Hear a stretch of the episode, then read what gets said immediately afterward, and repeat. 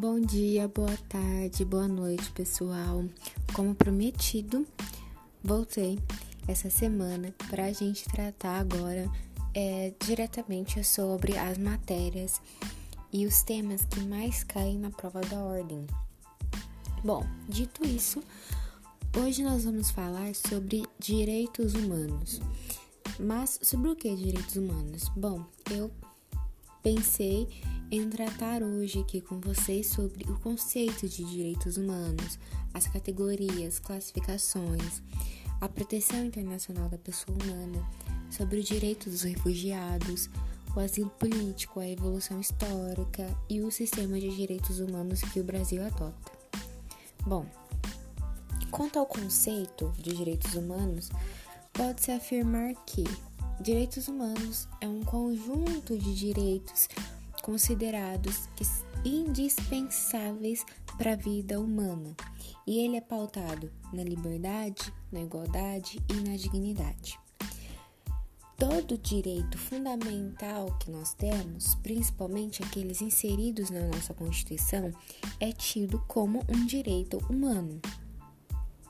E vale ressaltar o seguinte, que a dignidade da pessoa humana, ela tem uma grande relação com a liberdade e a igualdade, tá? Então, resumidamente, os direitos humanos ele vem para servir como uma barreira de proteção dos, dos seres humanos, né, contra o Estado.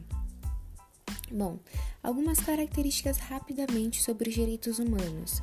Ele é histórico, universal, indivisível, Existe uma interdependência, é irrenunciável. Existe a vedação do retrocesso quanto aos direitos humanos que, que existem. E também fazer a interpretação de todas as normas conforme os nossos direitos humanos. Quanto às categorias e às classificações, nós temos primeiro que, a, como provavelmente vocês já estudaram, tem aquela clássica divisão dos direitos humanos em primeira, segunda e terceira geração. Bom, a primeira geração tem a ver com a liberdade do indivíduo, da sociedade. É um não agir do Estado, ou seja, o Estado naquela, naquela função mais pacífica.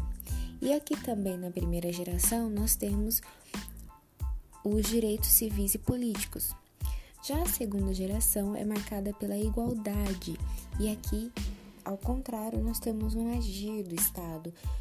O Estado é, vem para garantir essa igualdade entre todos. E aqui nós temos a presença dos direitos sociais, econômicos e culturais. E por fim, a terceira geração, que é marcada pela fraternidade, onde nós temos os direitos difusos e a solidariedade.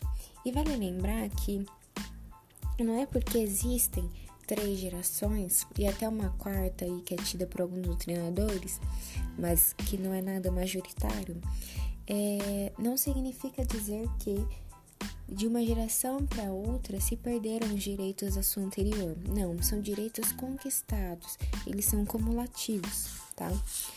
Continuando, é, vale ressaltar uma, uma umas denominações aqui muito importantes, principalmente para a prova da ordem. O que são direitos difusos? Nos direitos difusos, está lá no artigo 81 do, do Código de Defesa do Consumidor, os direitos difusos nós temos sujeitos indetermináveis, nós temos direitos individuais e a origem dos direitos difusos vem de uma situação de fato, ou seja, um fato que ocorreu, e aí nós temos os direitos difusos. Os direitos coletivos, nós vamos ter grupos ou categorias que é possível fazer a determinação deles. Além disso, também são direitos indivisíveis e a origem dos direitos coletivos vem de uma relação jurídica.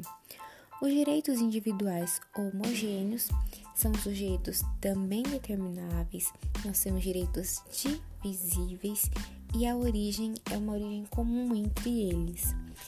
E os direitos individuais indisponíveis, nós temos um, suje um sujeito determinado ou sujeitos determináveis direitos indisponíveis e a origem desses direitos é de uma situação de vulnerabilidade, como, eu, é, como o Código de Defesa do Consumidor, onde o consumidor é tido como vulnerável.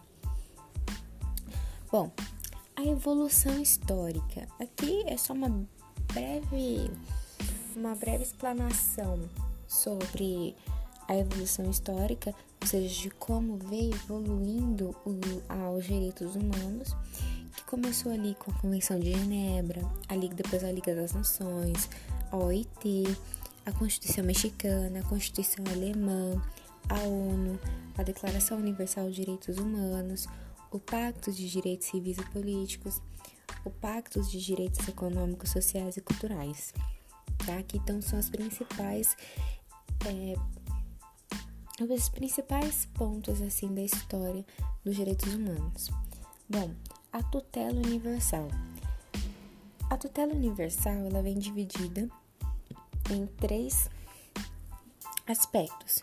Nós temos o direito internacional de direitos humanos, tá? onde eu tenho a proteção do, dos direitos humanos em todos os seus aspectos, tá? Todos os âmbitos. Depois nós temos o direito internacional dos refugiados e aqui prestem bem atenção. Aqui eu digo que é uma proteção integral aos refugiados. E com questão a isso, o Brasil fez uma lei, que é a Lei 9474 de 97, que eu destaco aqui alguns artigos principais, como o artigo 1 que conceitua o que é refugiado. Aliás, quem é o refugiado, que é aquele que de alguma forma grave e generalizada, ele teve violado seus direitos humanos, tá no país de nacionalidade dele e por isso ele teve que sair de lá. O artigo 2 que diz que os efeitos da condição de refugiado ele se estende, ou seja, todos os benefícios ali que é dado, é, benefícios e condições, enfim, que é dados ao refugiado, ele se estende ao seu cônjuge, o seu ascendente, o seu descendente e algum outro membro familiar, algum outro parente que tenha dependência econômica com o refugiado. Ok, então aqui só para ficar bem claro, é aquela situação em que vem o refugiado para o Brasil e a sua família ficou no país de nacionalidade dele. Nesse caso, como já até caiu uma questão no OAB, um caso da mãe de um refugiado que veio para o Brasil e a, e a OAB perguntava, o exame da ordem perguntava se a mãe também teria essas mesmas condições, os efeitos também seriam os mesmos. Então, a resposta pelo artigo 2 é que sim. E o artigo 6 que diz que o, o refugiado tem direitos a um registro que dá para se igualar ali a um RG com a sua condição de refugiado, a carteira de trabalho e um documento de viagem. E o terceiro ponto ali da tutela internacional, nós temos o direito internacional humanitário, que é a proteção dada aos seres humanos, aos indivíduos, no caso de conflitos armados. Ainda falando um pouco mais sobre a questão dos refugiados, vale ressaltar aqui duas questões: o asilo político, tá? E o refúgio, que são coisas diferentes. O asilo político, ele é individual, tá? É para uma pessoa. É um ato também discricionário, ou seja, pode ser concedido ou não. E ele terá incidência mas quando ocorrer perseguições políticas. E o refúgio já é um ato coletivo, tá? Então é várias pessoas ao mesmo tempo. E é um ato vinculado, ou seja, que não existe escolha. E por fim, para terminar nossa aula de hoje, o sistema de direitos humanos, nós temos três, mas o que o Brasil adota e o que nos interessa é que o Brasil adota o sistema interamericano de direitos humanos, tá? E isso nós temos através da Declaração Universal de Direitos Humanos e os pactos, né? O Pacto de Direitos Civis e Políticos e o Pacto de Direitos Econômicos, Sociais e Culturais. Bom, pessoal, espero que vocês tenham gostado da aula e a gente se vê semana que vem.